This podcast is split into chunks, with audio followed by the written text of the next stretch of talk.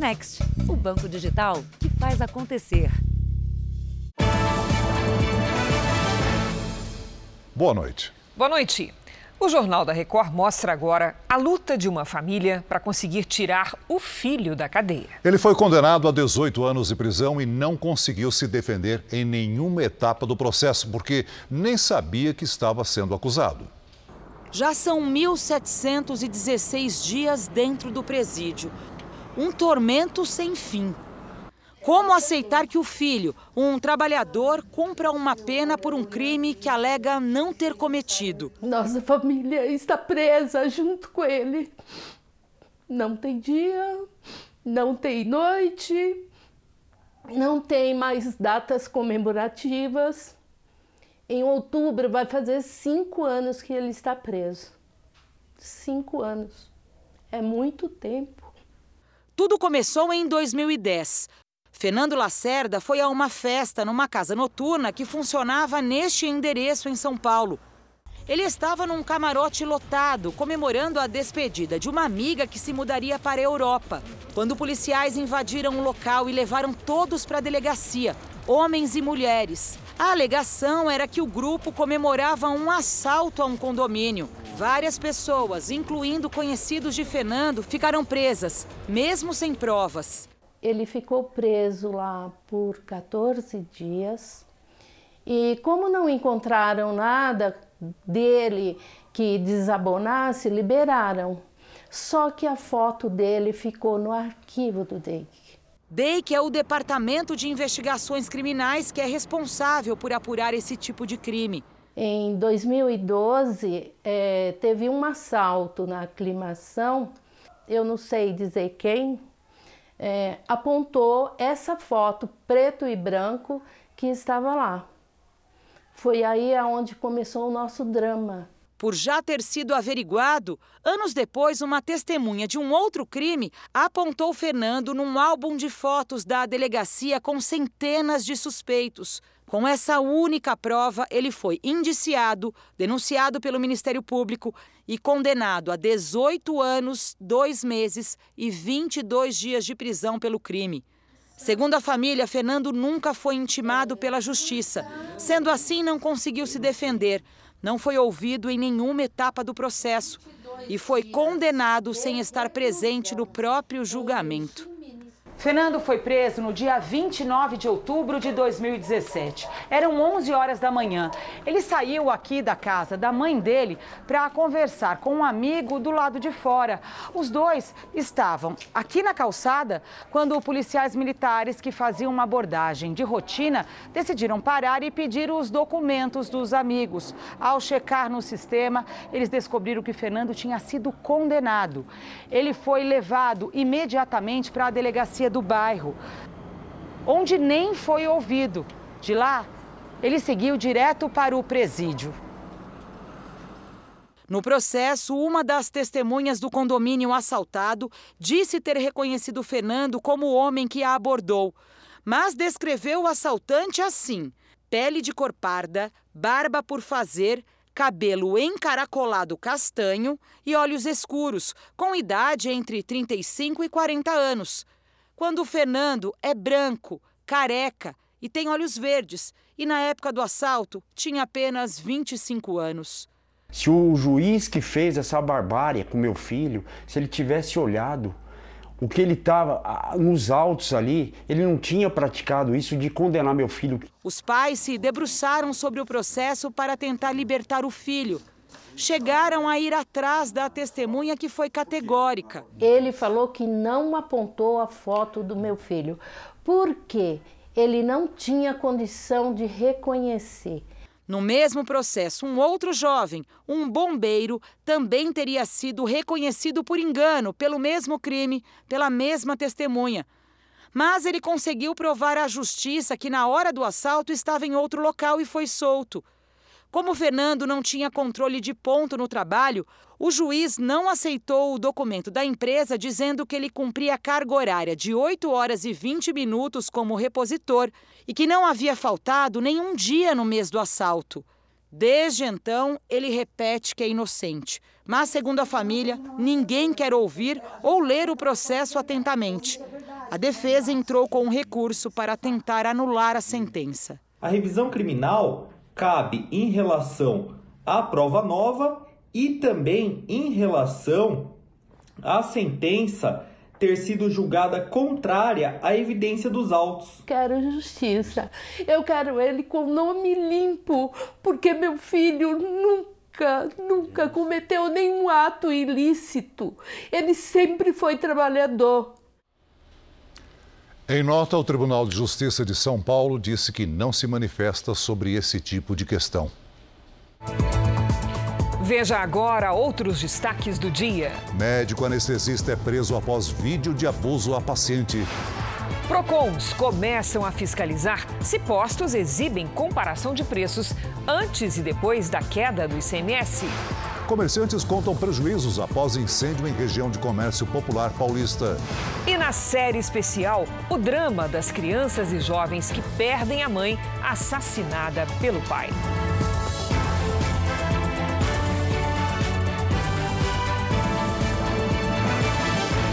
Oferecimento: Bradesco. Entre nós, você vem primeiro.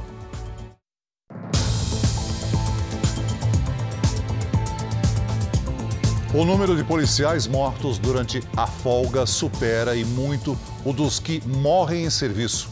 Em São Paulo, nesse ano, foram 14 casos contra dois. A profissão é de risco, mas para as famílias dos PMs, a notícia da morte é um trauma difícil de ser superado. Foi há 10 meses, mas a dor é como se tivesse sido ontem. Eu perdi tudo, né? Perdi meu marido, eu perdi a vida que eu tinha, meu futuro que eu planejava ter com ele. A minha filha perdeu o pai. O marido dela, policial militar, que já nem servia nas ruas, foi morto durante um assalto. Muito difícil a morte dele. A morte eu aceito, sabe? Porque eu aprendi que, que todo mundo vai morrer. Mas eu não aceito a forma que meu marido morreu. Ele não merecia isso. Desde o início de 2021, 14 PMs foram mortos quando estavam de folga. O policial, ele é um dos únicos profissionais que morrem é, simplesmente por serem policiais. Entre janeiro e 7 de julho deste ano, dois PMs foram mortos em serviço, um deles neste fim de semana, durante um assalto em Suzano, na região metropolitana de São Paulo. O policial atingiu um dos homens mas foi baleado na troca de tiros e não resistiu. Na Baixada Santista, o soldado Juliano Ritter foi trabalhar no lugar de um colega. Ele queria uma folga para visitar a família no sul. Foi pego de surpresa por um homem que atirou contra o posto policial e fugiu. O soldado Ritter servia nesta base de São Vicente, no litoral paulista. Depois do assassinato, a mulher dele, com medo, mudou-se para o interior de Santa Catarina. Tinha medo de sair de casa, eu tinha medo é, de ir nos meus avós. O medo ele começa andar junto contigo. Ainda que seja uma profissão de risco, as famílias ficam traumatizadas trauma na cabeça delas que nunca mais elas conseguem é, extirpar das suas vidas, né? É algo que fica cravado realmente dentro da mente dessas mulheres. Perdi tudo em um único dia, em um único momento. Então, eu perdi minha casa, eu perdi meu emprego que eu amava, eu perdi o meu marido, eu perdi meu companheiro, o cara que eu cresci com ele. Então, a gente nós casamos, eu tinha 16 anos, hoje eu tenho 28. Então, eu nem lembro quem eu sou sem ele. A Secretaria de Segurança Pública de São Paulo diz que investe em tecnologia para diminuir o risco de morte dos policiais. O Rio de Janeiro, no Rio de Janeiro, um médico anestesista foi preso em flagrante por abusar sexualmente de uma paciente durante o parto. A polícia investiga se ele cometeu o mesmo crime com outras mulheres. A desconfiança levou a equipe de enfermagem a gravar o vídeo. O anestesista Giovanni Quintela Bezerra, de 31 anos, aparece abusando sexualmente da paciente. A mulher está sedada na sala de parto, prestes a dar à luz. É uma coisa hedionda, estarrecedora, indescritível, inimaginável, né? Mas todos viram muito bem o que aconteceu. Então aquilo ali já é um, é um relato do crime. Ele trabalhava há seis meses nesse hospital estadual na Baixada Fluminense e foi preso em flagrante por estupro de vulnerável. Prisão em flagrante, a pessoa foi detido logo depois do fato. fato há um vídeo então, é, a provas, a provas. Pelo menos quatro testemunhas foram ouvidas pela polícia. Elas contaram que o comportamento estranho começou a ser notado há um mês. Também relataram que o anestesista se posicionou de maneira a impedir o campo de visão dos outros integrantes da equipe. O Conselho Regional de Medicina do Rio abriu um processo que pode levar à cassação da licença dele. De acordo com o hospital, o pai do bebê acompanhou o parto. Ele entrou na sala de cirurgia depois da anestesia e saiu no final, junto com a criança, até o berçário. A investigação aponta que o abuso teria acontecido antes do nascimento. Agora, os investigadores querem saber qual procedimento o médico usou para que a mulher ficasse desacordada durante a cesárea. Existe a possibilidade de aumentar, ter aumentado a dose ou ter usado desnecessariamente aquela substância para sedar. Então, nós precisamos ver a justificativa que foi dada no prontuário. Uma segunda mulher de 23 anos que diz ter sido vítima do médico compareceu à delegacia no início da noite. Em entrevista à imprensa, ela contou que estava grávida de gêmeos e fez a cesárea no começo do mês. O marido dela foi retirado da sala de cirurgia. Fui totalmente apagado, apaguei. Eu já estava com muito sono durante a, a cirurgia e perguntava para ele a todo momento se aquilo era normal. Ele falava que era normal, que não tinha nada a ver. E eu apaguei durante o parto. Só lembro de meu filho saindo da minha barriga e não consegui nem olhar para ele direito. A defesa contratada pelo médico anestesista decidiu deixar o caso. Nenhum outro advogado foi apresentado até o momento. Dois acidentes nesse final de semana em parques de diversões em duas cidades do sudeste brasileiro acendem um alerta nas férias escolares. Em Minas Gerais, oito pessoas ficaram feridas.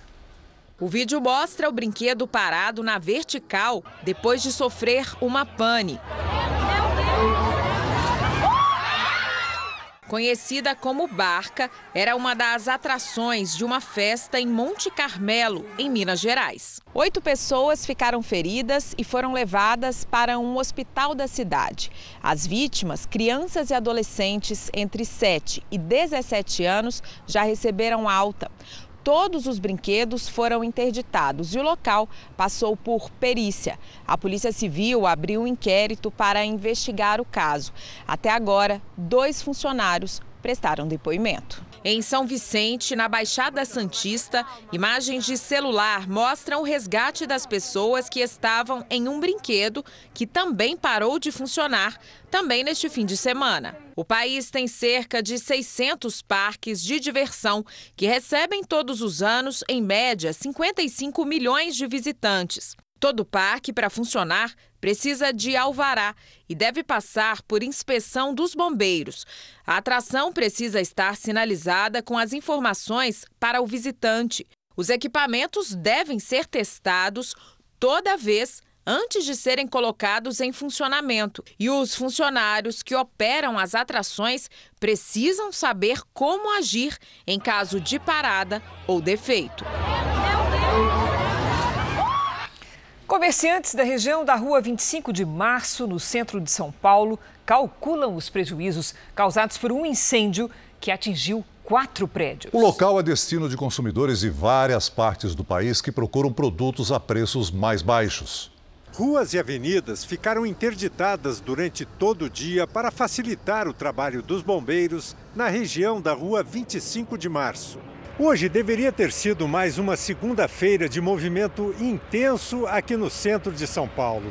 A semana começa agitada para os comerciantes que recebem atacadistas do interior e de outros estados. Eles vêm em busca de tecidos, roupas, artigos de decoração e bijuterias. Cerca de 300 mil passam pela região às segundas e terças um dia de portas fechadas gera muito prejuízo para os comerciantes. Além da gente não ter tido esses clientes devido ao incêndio, eles perderam muita mercadoria. Se você juntar todo esse pessoal que realmente teve as lojas afetadas com, com o incêndio, que perderam tudo, dá no mínimo umas, quase umas 300 lojas. Em 2019, antes da pandemia, o comércio da região teve um faturamento de 14 bilhões de reais. Este ano, não será possível exibir números parecidos. Os comerciantes já decidiram ajudar os mais prejudicados pelo incêndio. Então agora é o momento da gente se unir, unir força de lojista, unir junto com o poder público para a gente retomar tudo isso aqui de volta para voltar a funcionar. As chamas começaram num prédio de 10 andares por volta das 9 horas da noite de ontem e se espalharam rapidamente para outros três imóveis. Dois bombeiros ficaram feridos. Um dos bombeiros teve mais de 30% do corpo queimado, queimaduras de segundo grau. A polícia investiga o caso porque há uma denúncia de furto. Nesta imagem, um homem aparece pulando o muro do edifício com dois sacos plásticos, um pouco antes do fogo começar. Mas, segundo os bombeiros, ainda não se sabe a causa do incêndio. Veja a seguir: juros dos empréstimos consignados assustam. Saiba quando vale a pena. E na série especial, o drama das crianças que ficaram órfãs porque o pai assassinou a mãe delas.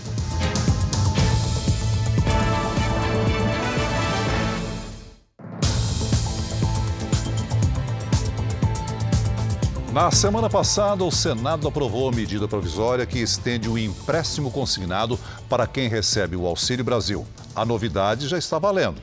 Só que, de olho neste dinheiro, tem gente fazendo cálculo e descobrindo que os juros cobrados estão bem acima do esperado. Para a Regina, desempregada, com quatro filhos, o empréstimo consignado viria em boa hora. Sua única fonte de renda é o Auxílio Brasil, 400 reais que ela tem que esticar até o fim do mês. Eu tenho uma conta, né, que eu abri no banco, é, conta digital, e eles me liberaram um, um valor de crédito. Até cair esse valor, eu uso o cartão de crédito. A medida provisória aprovada semana passada pelo Senado define em 40% o teto do valor do empréstimo consignado, com desconto automático das parcelas no benefício. Com 160 reais a mais no orçamento, a Regina poderia melhorar as condições da casa. Inacabada, nem janela tem ainda. Mas quando ela fez uma pesquisa sobre juros, ficou assustada. Por causa dos juros muito alto. Duas empresas é, já me ofereceram juros de 6,8% a 8%. Ao mês. Ao mês. Este economista fez o cálculo. Se a Regina pegar emprestado 160 reais, vai ter uma dívida de 352 reais no fim do ano. Em média, a taxa de juros cobrada em empréstimos está em 25,7% ao ano. Os especialistas afirmam que não faz o menor sentido a cobrança de juros tão altos no empréstimo consignado, uma operação considerada de baixíssimo risco, já que as parcelas são cobradas diretamente na fonte. E fazem um alerta: quem tem um orçamento muito enxuto, apertado e aceita pagar juros desse níveis, acaba criando um problema que pode durar muito tempo. O economista diz ainda que comparar as taxas cobradas pelos diversos bancos é uma boa ferramenta de proteção contra juros abusivos das instituições financeiras. Por isso, a recomendação é não se deixar levar pelo desespero e pesquisar. É importante essa consciência de comparar e pesquisar, porque é o instrumento que as famílias têm hoje para conseguir taxa de juros mais baixas, principalmente na modalidade do crédito consignado. Olhar muito bem o contrato, entender as condições e principalmente se elas têm condições de pagar aquelas parcelas, se aquelas parcelas cabem dentro do orçamento. Sobre o tema da nossa reportagem, vamos conversar com a Patrícia Lages, pedir uns conselhos para ela. Boa noite, Paty. Olha, empréstimo hoje é dívida amanhã, não é mesmo? Com certeza, Cris. Boa noite para você, para o Celso. Boa noite para você aí de casa. Alguns dados nos ajudam a entender como os empréstimos têm afetado negativamente o bolso dos brasileiros. Segundo a Confederação Nacional do Comércio, mais de 77% das famílias estão endividadas. São quase 8 a cada 10. Beira aí os 30% o número de pessoas com contas atrasadas. E mais de 10% já perderam completamente a capacidade de pagamento, ou seja, não vão conseguir pagar o que devem. Outra preocupação é o aumento do comprometimento da renda, porque um a cada quatro endividados gasta mais da metade do que ganha apenas para pagar as dívidas. O pagamento de juros já é a terceira maior despesa dos brasileiros, ficando atrás apenas do aluguel e da alimentação. Olha, Patrícia, para quem, para esse, esse consignado, para quem recebe o Auxílio Brasil, pode complicar bem o orçamento lá na frente, né? Pode sim, viu, Cris? Olha, nós já vimos na reportagem, mas vamos ver agora na prática como ficaria o orçamento de quem usar esse crédito. Esta simulação considera um consignado de R$ 2.700 a uma taxa de 2% ao mês e um prazo de 24 meses para pagar. A parcela seria de 142 reais. Então, em vez de receber 400 reais, a renda encolheria para 257 reais pelos próximos dois anos. Só de juros serão pagos 726 reais, uma perda de quase dois meses do benefício. O melhor uso do auxílio é sair da inadimplência, gerar renda e deixar de depender do benefício futuramente. Cris. Obrigada, Pati. Veja a seguir. PROCONs do país fiscalizam postos de combustível para verificar se eles exibem o preço de antes e depois da redução do ICMS. E na reportagem especial de hoje, as histórias e o sofrimento das crianças que perderam a mãe, assassinada pelo próprio pai.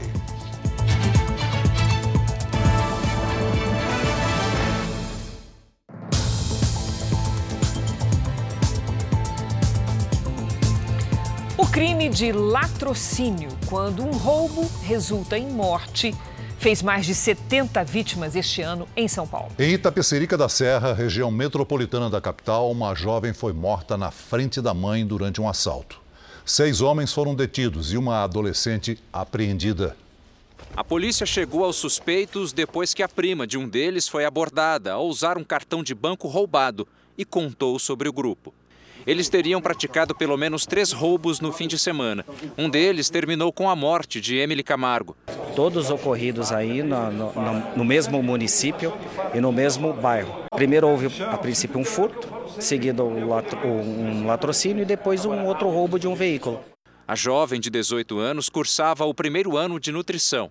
Ontem à noite, ela e a mãe seguiam de carro por uma estrada de terra quando foram surpreendidas pelos criminosos. Guardas municipais aqui da região afirmam que as duas perceberam a chegada de um carro suspeito com quatro pessoas dentro. Com medo de ser um assalto, a mãe de Emily, que estava ao volante, teria acelerado para tentar fugir do local. Nesse momento, os criminosos atiraram. A marca do disparo que atingiu a estudante está no para-brisa do carro. Emily chegou a ser levada ao pronto-socorro, mas morreu pouco depois. Ainda a gente não conseguiu identificar se era somente pelo veículo ou se seria algum outro tipo de para fazer PIX, transferências nesse gênero. De janeiro a maio deste ano, 72 pessoas perderam a vida em São Paulo em latrocínios.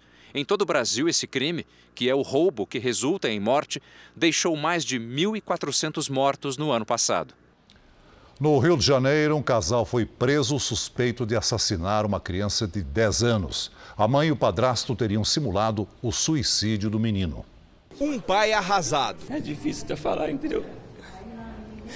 Wesley Almeida de Souza nunca se conformou com a versão de que o filho teria tirado a própria vida. Para falar, para falar do meu filho é fácil. Era maravilhoso, simpático, amoroso super educado, entendeu? A morte de Cauã Almeida Tavares, de 10 anos, foi em março na cidade de Itaboraí, na região metropolitana do Rio.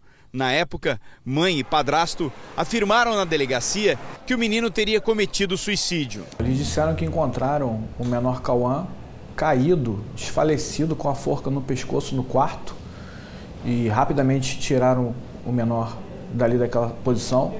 Segundo eles, o menor estava com vida ainda. Cauã ainda foi levado a um posto de saúde que fica a 6 quilômetros de casa. Mas o esperado seria o socorro na unidade mais próxima, a 2 quilômetros. Essa conduta e os depoimentos dos parentes afirmando que a criança era saudável levantaram suspeitas de que o casal teria simulado uma cena de suicídio. Os peritos do IML constataram que no pescoço de Cauã haviam marcas de dedos que indicam que ele foi esganado, o que caracteriza homicídio. Na reprodução simulada, o casal caiu em contradição. Suelen e Alan Ferreira da Silva estão presos. A polícia ainda descobriu que a criança sofria maus tratos. Ela já tinha quebrado vassoura no menor, segundo relato de testemunhas dele para tia, etc. Mesmo presos, mãe e padrasto ainda sustentam a versão de que o menino cometeu suicídio. Já os investigadores tentam descobrir quem asfixiou a criança. Homicídio duplamente qualificado, que pode chegar de 12 a 30 anos de reclusão, caso condenados. O pai de Cauã voltou à delegacia porque estaria sendo ameaçado após as prisões. Justiça quem quer sou eu, filho, aqui, ó. Justiça aqui, ó, pelo meu filho. A defesa do casal não foi localizada pela nossa produção. Foi enterrado hoje à tarde o guarda municipal de Foz do Iguaçu, Marcelo Arruda, assassinado a tiros por um agente penal federal no sábado à noite. A justiça decretou a prisão temporária de Jorge Guaranho, o atirador, que também foi baleado e está internado em estado grave. A Procuradoria-Geral de Justiça do Paraná designou o GAECO, Grupo de Atuação Especial de Combate ao Crime Organizado, para acompanhar as investigações. Nós vamos acompanhar as oitivas, nós vamos acompanhar os depoimentos, nós vamos acompanhar as perícias. Então, isso é o que muda a partir da entrada do GAECO no caso. O corpo de Marcelo Arruda foi enterrado no meio da tarde. A alegria de viver, a vontade de viver. Esse é o legado do Marcelo. A alegria dele em tudo que ele fazia, fazia sempre com a vontade de viver. Na noite de sábado, Marcelo comemorava o aniversário de 50 anos em uma associação de seguranças de Foz do Iguaçu. O tema da festa era o ex-presidente Lula e o Partido dos Trabalhadores. Ele era o tesoureiro do PT em Foz do Iguaçu. Câmeras de segurança gravaram quando o agente penitenciário federal Jorge Guaranho chegou de carro ao local. As imagens mostram uma discussão entre os dois. O desentendimento foi causado por uma questão política. Segundo testemunhas, Jorge gritou palavras em apoio ao presidente Jair Bolsonaro. Nas imagens é possível ver que Marcelo joga um copo no carro de Jorge, que deixa o local e volta minutos depois, armado. A mulher de Marcelo, que é policial civil, tenta impedi-lo de atirar, mas não consegue. Jorge atira duas vezes na direção de Marcelo. A outra câmera mostra o momento em que os dois, Jorge e Marcelo, trocam tiros. Mesmo ferido, Marcelo descarrega a arma e atinge Jorge com três tiros. Os dois foram socorridos e encaminhados ao Hospital Municipal de Foz do Iguaçu. Marcelo morreu. Jorge foi internado em estado grave. A Secretaria de Segurança Pública do Paraná montou uma força-tarefa e trocou a delegada que iria cuidar do caso.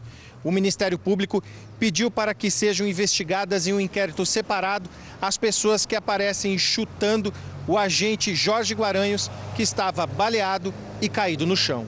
Nós não temos ainda ah, o laudo oficial né, que indica, que aponta se as lesões provocadas no autor do fato no Jorge são decorrentes do disparo de arma de fogo ou desses, desses chutes, é, é, muitos deles na cabeça.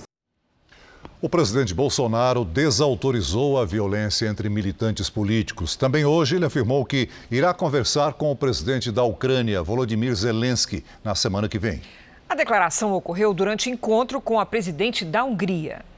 Katalin Nová é uma das principais autoridades do país europeu, que é comandado pelo primeiro-ministro Viktor Orbán.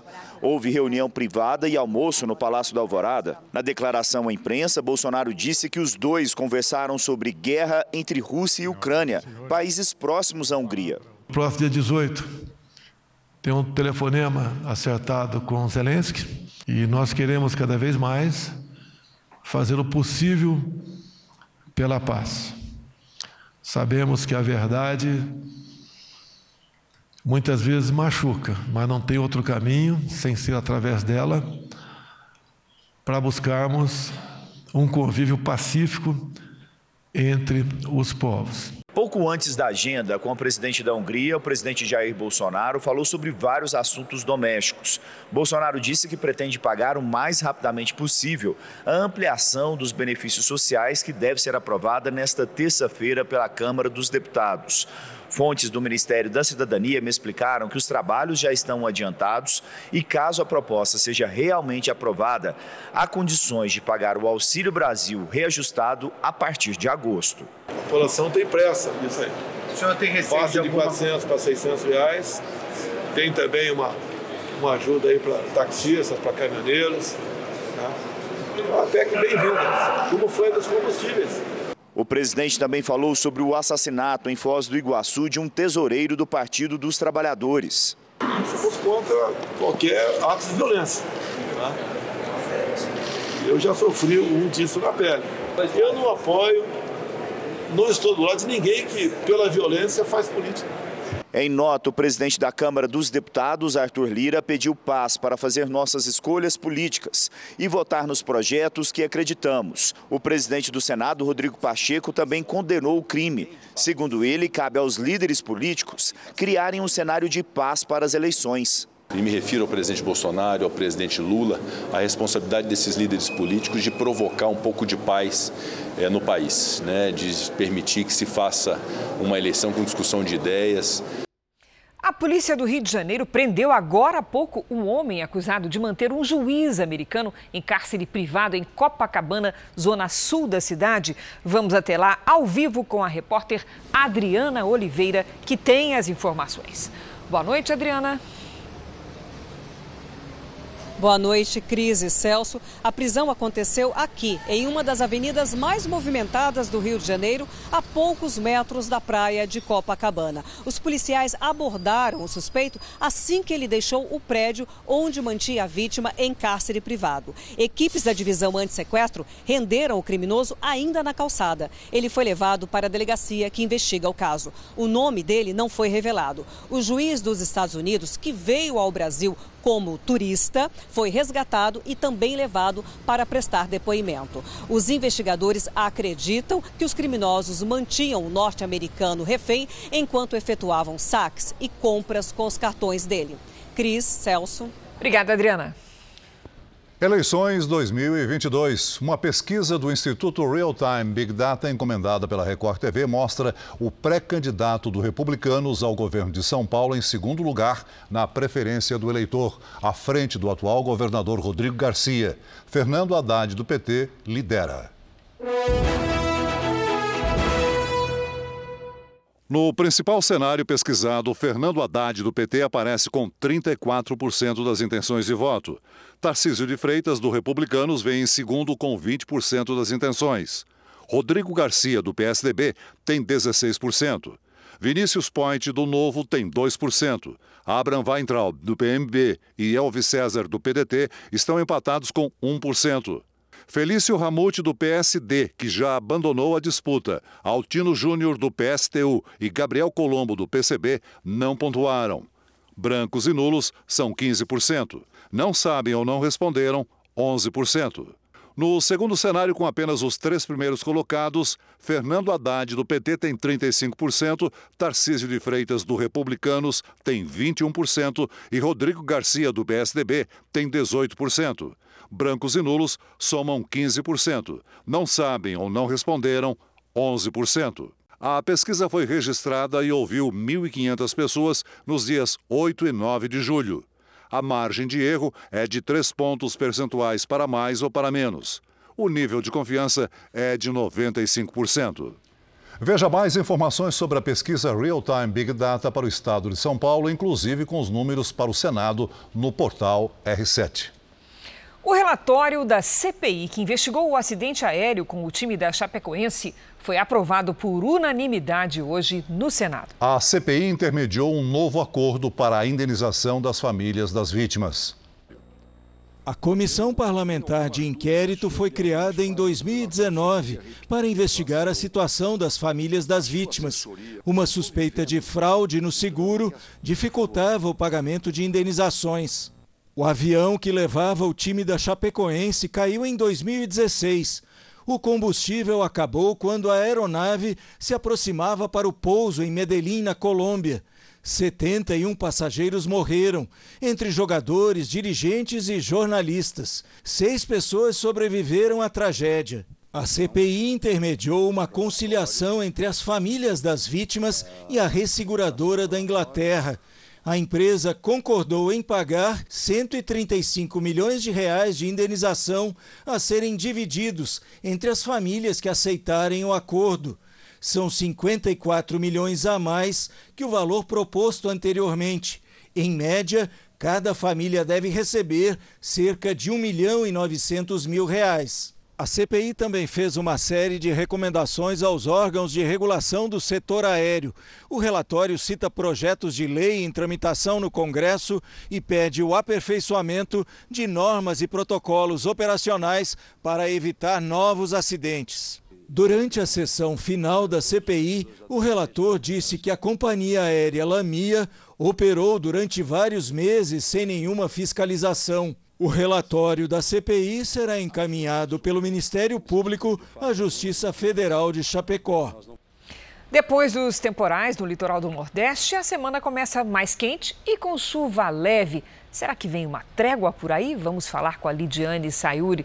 E aí, Lid, boa noite. Vem ou não vem essa trégua? Vem até o fim de semana só, viu, Cris? Boa noite para você, para o Celso, para todos que nos acompanham. Mesmo com um tempo firme, é importante destacar que o solo encharcado não deve secar até a próxima chuva forte, prevista para esta sexta-feira. No sul, tem alerta de temporais nas próximas horas. A passagem de uma frente fria deixa o mar agitado, provoca ventania e também granizo nos três estados da região. Até o fim da terça-feira, o tempo muda em Mato Grosso do Sul e em São Paulo, com chuva isolada e fraca. Nas áreas claras do mapa, a terça-feira será quente e seca. Em Porto Alegre, máxima de 16 graus. No Rio de Janeiro e em Belém, faz até 32. Em Brasília, 27. Em Porto Velho, até 33. Na capital paulista, semana de temperaturas na gangorra. Vamos ver. A terça-feira começa com 15 graus e pode chover fraco à noite. Antes da chuva, faz 28. Na quarta-feira, aquele choque térmico. Dia nublado e frio com máxima de 19. E a partir de quinta, esquenta de novo. Mas no fim de semana, esfria. Tempo delivery para o Igor de Goiânia, Lidy. Vamos lá. Igor, faz três meses que não cai uma boa chuva em Goiânia. E quanto mais dias sem chuva, maior o risco de queimadas. E é exatamente este o cenário aí para você.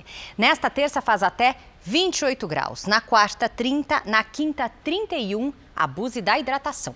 E o Maurício quer a previsão para a cidade de Jaru, Rondônia. Vamos lá, Maurício aqui na tela. Seguinte, Maurício, semana de tempo firme e quente em Jaru. Até quinta-feira, máxima de 34 graus. Participe do Tempo Delivery pelas redes sociais. Mande uma mensagem com a hashtag você no JR. Cris Celso. Obrigada, Lidi. Até amanhã, Lidi. Até. A Câmara dos Deputados realizou hoje uma sessão solene em homenagem aos 45 anos da Igreja Universal. A sessão solene lotou o plenário da Câmara dos Deputados. A trajetória do bispo Edir Macedo, fundador da Igreja Universal, foi lembrada pelo deputado Haroldo Martins, do Republicanos, responsável pela homenagem ao aniversário da instituição. Foi um homem que foi usado assim como Moisés no passado, José no passado, Davi, muitos homens de Deus no passado que tiveram a inspiração de Deus, assim também é o início da Igreja Universal. Vidas que recomeçaram através do Evangelho poderoso do Senhor Jesus, pregado pela Igreja Universal. O bispo Wagner Negrão falou sobre o objetivo da instituição, que é ajudar pessoas. A Igreja Universal nasceu com esse objetivo e incansavelmente vem cumprindo esse objetivo e cada vez avançando mais para alcançar mais pessoas e levar a, a essas pessoas como chegar a Deus. O presidente da União das Igrejas Evangélicas do Brasil, Eduardo Bravo, lembra que os 45 anos da Igreja Universal coincidem com a conclusão do projeto Bíblia Manuscrita. O texto sagrado está sendo reproduzido à mão por milhares de pessoas. Estamos unindo pessoas em torno da Bíblia e levando a consciência que a Bíblia deve ser lida e praticada. Estamos chegando a 95% da cópia. Uma obra única, uma obra cultural que depois ficará exposta para todas as pessoas saberem que existem pelo menos 31.600 pessoas que copiaram a Bíblia e que acreditam na palavra de Deus. A Igreja Universal está presente em 142 países do mundo. Além do apoio espiritual, os parlamentares reconheceram o trabalho de ajuda humanitária desenvolvido pela Igreja. No ano passado, mais de 1 milhão e 300 mil ações foram realizadas ou seja, a cada 25 segundos, uma pessoa no planeta recebeu ajuda dos voluntários da Universal. O bispo Alessandro Pascoal é o responsável pelo grupo Arimateia, que tem como objetivo promover a consciência política e cidadã entre os cristãos. Para ele, a homenagem é um reconhecimento a todos os trabalhos feitos pela Universal. A história da Igreja Universal, uma história linda, a história do Bispo Macedo, que é o fundador da Igreja Universal, é uma história linda. Essa homenagem vem a demonstrar todo o reconhecimento que o povo brasileiro e essa Casa de Leis, a Câmara dos Deputados, faz jus a esse reconhecimento à Universal por esse trabalho, tanto no social quanto no espiritual, na ressocialização de pessoas.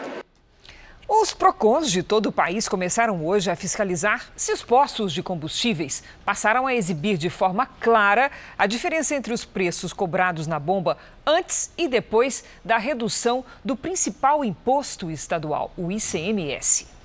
Na prática, em alguns postos, a informação até existe, mas quase que escondida. Os postos devem informar de forma precisa e legível os preços dos combustíveis cobrados agora e o comparativo com o valor aplicado em 22 de junho, data anterior à validade da lei que prevê a redução do ICMS sobre os combustíveis. O ICMS é um imposto estadual. A ação ocorre depois do decreto do presidente Jair Bolsonaro que obriga a divulgação dos valores. No Distrito Federal, 26 postos foram fiscalizados. Oito deles foram autuados por descumprimento do decreto. Para os consumidores, o que importa é que o preço caiu. Tava difícil antes, né? Antes era só completar com um pouco que, que dava, né? Agora, pelo menos agora dá para encher. Segundo o Ministério da Justiça, a fiscalização será constante e caso o estabelecimento não cumpra a medida, poderá ser multado em até 13 milhões de reais, com base no Código de Defesa do Consumidor. Será possível denunciar os postos de combustíveis que não cumprirem o decreto diretamente no site do Ministério da Justiça. Basta informar o nome do posto, a localização e se o estabelecimento mostra em local visível o preço dos combustíveis cobrado em 22 de junho e o valor atual. O site permite ainda o envio de uma foto do posto denunciado. O valor médio do litro da gasolina nas bombas caiu cerca de 80 centavos em uma semana. Em média, o combustível foi vendido a R$ 6,49, segundo a Agência Nacional do Petróleo. No Japão, o corpo do ex-primeiro-ministro Shinzo Abe, morto a tiros no final da semana passada, vai ser cremado. Vamos ao vivo a Tóquio com a correspondente Silvia Kikuchi, que tem mais detalhes. Bom dia para você, Silvia. Olá, Cris. Boa noite para você, para o Celso. O corpo de Shinzo Abe é velado neste templo. Apenas amigos e familiares vão participar da cerimônia de cremação marcada para amanhã. Logo na entrada, um memorial foi montado para as pessoas prestarem homenagens a um dos políticos mais conhecidos do Japão. O assassinato de Abe ainda provoca muita comoção no país. Nesta segunda-feira, a polícia confirmou que uma organização religiosa que teria prejudicado a mãe do atirador é uma seita sul-coreana. Veja na reportagem. Em depoimento à polícia, o atirador Tetsuya Yamagami afirmou que acreditava que Shinzo Abe era ligado à Igreja da Unificação, criada pelo sul-coreano, conhecido como Reverendo Moon, que morreu em 2012. Segundo o atirador, a seita teria causado prejuízos financeiros à família dele e por isso queria vingança. A polícia confirmou que a mãe de Yamagami fazia parte da organização. O presidente da Igreja da Unificação no Japão, Tomihiro Tanaka, confirmou que a mãe do atirador é integrante da instituição, mas negou ter recebido grandes doações financeiras dela.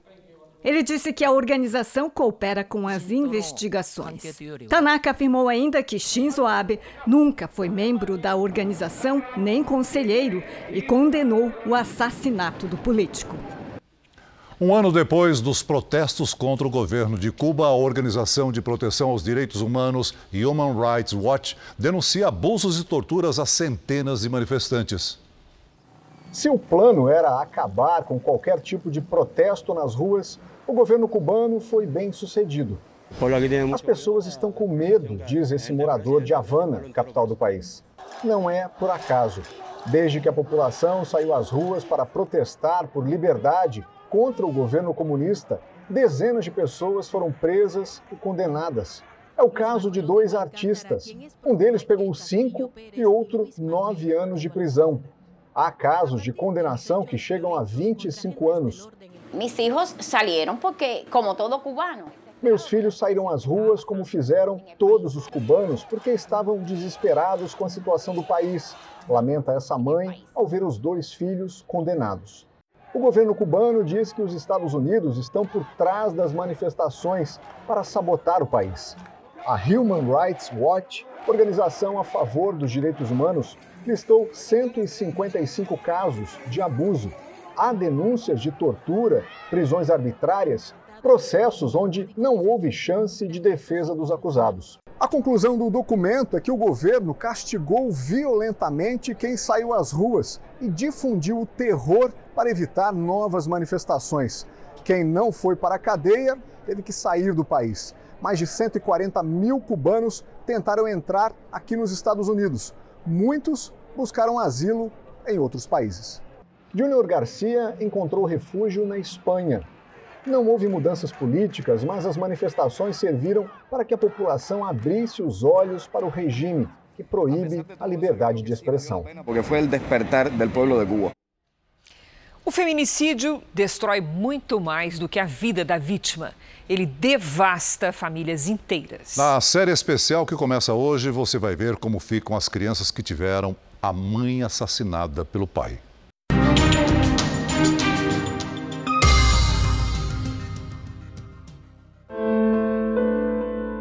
Cemitério São Luís, Zona Sul de São Paulo. Sua mãe está descansando, não está sentindo dor nem sofrimento. Ela está olhando lá no céu por nós. Um ano depois, a avó leva a neta para visitar o túmulo de Miriam, assassinada com apenas 28 anos. A história que a gente vai contar é de uma criança que chora a morte da mãe, vítima da violência contra a mulher. Para essa garota, os últimos 12 meses têm sido de muito sofrimento. É até difícil a gente entender o tamanho da dor e do trauma que ela carrega. E essa é uma história que se repete, infelizmente, em todo o Brasil, com milhares de órfãos do feminicídio. As vielas do bairro de periferia levam à casa de Gorete. A avó ficou com a guarda da neta e mostra revolta com a morte da filha. Eu falando assim é como se eu estivesse vendo tudo. Como se eu estivesse ali na minha mente e eu tô vendo ela estirada. Para mim parece que foi ontem, não dá para esquecer. Miriam, a filha de Gorete, se apaixonou cedo por Alisson e sofria com um relacionamento abusivo e violento. Batia com o que tivesse na mão, batia. Pau, ferro, murro. E ela pedia ajuda? Então, ela pedia ajuda, eu socorria, mas depois os dois voltavam. Foi a vida inteira assim. Apesar de agressivo com a companheira, Alisson sabia ser carinhoso com a filha do casal, nascida em 2014. Só que o tom das ameaças contra Miriam subiu depois que ela quis terminar o relacionamento. E o pior aconteceu. Foi em junho do ano passado. Eram 10 para 7 da manhã e Miriam repetiu o que fazia todos os dias antes de sair para o trabalho. Se agachou, abraçou a filha que estava aqui nessa cama e disse para a garota as palavras Eu te amo. Miriam partiu por essa porta e teve tempo de caminhar apenas poucos metros porque Alison estava escondido à espera dela. Foram quatro tiros a queima-roupa. O barulho forte chamou a atenção da menina que correu para cá e com apenas 7 anos de idade viu a mãe morta, caída no chão, e o pai fugindo da cena do crime. Quando cheguei lá, eu vi aquela cena. Ela deitada. A partir do momento quando eu corri gritando, A menina correu atrás de mim também. E ela gritava o quê? Minha mãe. Meu pai matou minha mãe. Não gosto mais do meu pai. A criança que vai ter o nome preservado hoje é mais um órfão do feminicídio no Brasil. Qual que é a hora que você sente mais falta da mamãe? Quando eu vou dormir. E a mamãe te dava muito beijo e abraço? Sim. E ela falava o que de legal pra você quando ela te dava beijo assim, abraço? Eu te amo. E você falava o que pra ela? Eu também. Feminicídio é um nome recente para um problema antigo e persistente no Brasil. O crime de feminicídio é uma qualificadora do artigo 121 do Código Penal que fala do homicídio. O feminicídio ele acontece quando a mulher é morta pela condição do sexo feminino. Na maioria dos nossos casos, quando a gente analisa estatisticamente, nós estamos diante de violência doméstica familiar em que o autor do feminicídio é alguém conhecido da vítima e está numa relação íntima de afeto com essa vítima, sendo companheiro ex-companheiro, esposo, ex-marido e etc. Alisson foi preso e condenado a 24 anos de prisão pela morte de Miriam. Já a filha está condenada a crescer sem a mãe e a suportar um sentimento confuso pelo pai que um dia ela amou. Se o teu papai quisesse te ver, você ia querer ver ele? Eu não sei explicar. Eu, eu fico. Eu não consigo explicar. Ela se percebe é, fazendo parte de um contexto em que o, o pai assassina a mãe, né? Então, é, isso é ainda mais grave do que a situação já muito grave de crianças que perdem suas mães assassinadas em outras circunstâncias, mortas em outras circunstâncias, né?